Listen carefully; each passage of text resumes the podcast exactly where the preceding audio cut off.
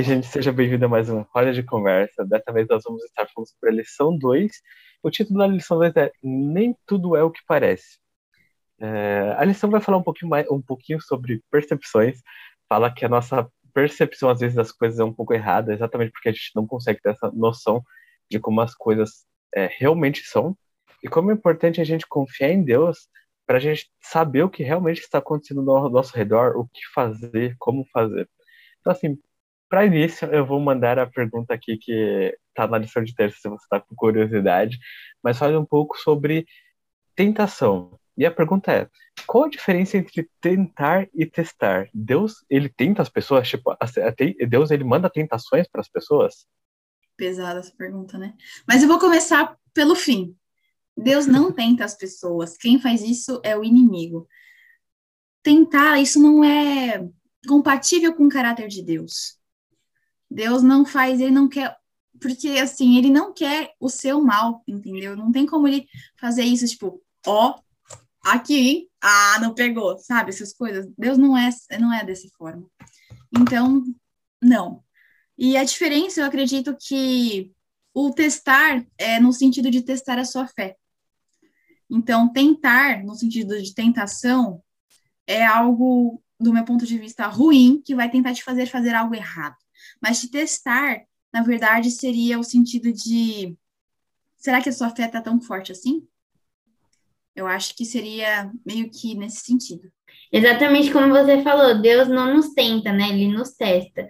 É, diferente de Satanás, que tem o objetivo de nos tentar e nos destruir, o objetivo de Deus, que entra lá na diferença, é, ao nos provar, é, é, nos preservar, né? Como você falou, é, aumentar a nossa fé e nos edificar também. Exatamente. É, tentar tem a ver com destruição e testar tem a ver com edificação. Essa é a principal diferença. Então, Deus não nos tenta, mas Ele nos testa com o objetivo de nos proporcionar uma nova percepção, é, aprofundar o nosso relacionamento com Ele e trabalhar nossa confiança nele. É, eu acho incrível como Deus, ele, ele que nos criou, Ele sabe como nós somos. E como Deus proporciona as coisas para o nosso crescimento, como a Cat falou, né? É realmente para nós aprendermos, para nós nos desenvolvermos. Esse é o objetivo. Eu acho interessante quando, antes da gente ir para a segunda pergunta, quando eu vi essa questão dos testar, eu lembrei do aprendizado, que é assim: se você faz algo que você está muito na sua zona de conforto, você não tem crescimento. Se você faz algo muito difícil, ele só te bloqueia, sabe? Você não consegue ir para frente. Mas quando você tem um pouco de dificuldade, ou dificuldade na medida certa, você faz o progresso, você aprende, você cresce. E eu vejo que o testar é dessa, dessa intenção, é a intenção de Deus nos construir. Construir um, uma pessoa melhor, né? Um Matheus melhor, uma Liz melhor, uma Cat melhor, uma Vicky melhor. E você também que está assistindo. E indo nessa questão, né, da percepção de Deus, como Deus sabe das coisas, a segunda questão, eu acho que hoje em dia é muito, muito importante isso. Que é assim, existe uma verdade ou tudo é relativo, ou realmente tudo é relativo, né? E assim, se existe uma verdade, como devemos lidar com o certo ou o errado, segundo o que Deus recomenda? É, eu acho que isso é uma coisa que a gente tem visto cada dia mais, né? Você pode pensar o que você pensa e tá tudo bem, eu tenho a minha verdade, você tem a sua verdade. E, inclusive, o meu merchan, sempre, nos jovens a gente tem um projeto chamado Achismo, estou fora, que é exatamente essa questão que a gente procura trazer, relembrar que existe apenas uma verdade, essa verdade é Deus.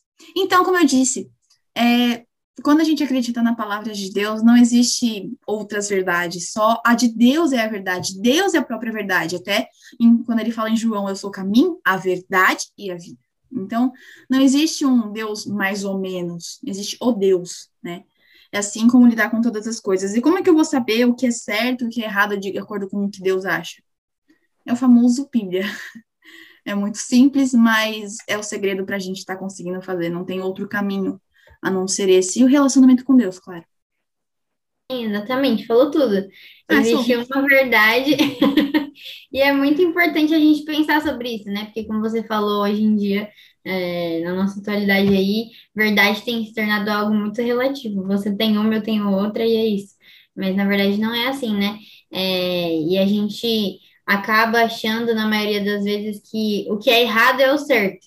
E acaba caindo na tentação. Então, como você falou, é muito importante a gente, quando está em dúvida de algo, é, seja ele bom ou ruim, a gente abrir a palavra de Deus, abrir a Bíblia, orar e pedir para que o Senhor nos conduza a saber realmente qual é a verdade ali, o que é o certo e o que é o errado. Exatamente, eu achei muito legal o que a Elisa falou, que a verdade é o próprio Deus. Realmente, quando Jesus fala, eu sou caminho, a verdade a vida, realmente, ele conhece todas as coisas. Então, quando a gente se depara com as subjetividades, e não são poucas, o melhor que a gente pode fazer é buscar as escrituras, orar e pedir pela clareza nos pensamentos para Deus. Bom, esse é o momento do Fala aí, então, Léo, pode rodar a vinheta. Momento Fala aí! Como você já sabe, esse é um momento mega especial, onde a gente resume a lição da semana em uma palavra. Esse é o momento aí em casa de deixar nos comentários a sua palavrinha e interagir com a gente. A minha palavra dessa semana é entendimento. A minha é direção. A minha é percepção. E a minha palavra é clareza. E como de costume, eu vou falar, ler um pouco do texto de que está na lição de sexta-feira para vocês. E aí você pode ver nossa lição aí para matar mais à vontade, para ver mais sobre o tema, que eu acho que é uma, um texto muito importante. E diz assim: precisamos tomar cuidado com a indevida severidade ao lidar com os que erram, mas precisamos também ser cuidadosos para não perder de vista a excessiva malignidade do pecado. Precisamos mostrar paciência e amor por aquele que erra, assim como Cristo fazia mas há também o perigo de se mostrar uma tolerância tão grande com o erro que a pessoa pode pensar que não merece aprovação, rejeitando-a como inoportuna ou injusta. E essa foi a lição 2, falando um pouquinho mais sobre percepções, falando sobre a percepção de Deus a respeito das coisas que ele deixou na sua palavra, como foi dito. E se você teve um gostinho de quero mais, recomendo estudar a lição, que está muito boa essa lição nova. Leia, deixe seu comentário aqui, curta, compartilhe com quem você tiver, sentir a vontade, sentir que precisa ou que quer. E é isso aí, gente. Até a próxima. Para confiar em Deus em relação a. Meu Deus, agora eu tô tão mal. Isso hein? eu tenho um amigo. Sim, exatamente. Como você falou, Deus não testa a gente. Hum. Ai, minutinho, eu consigo no nariz, obrigada.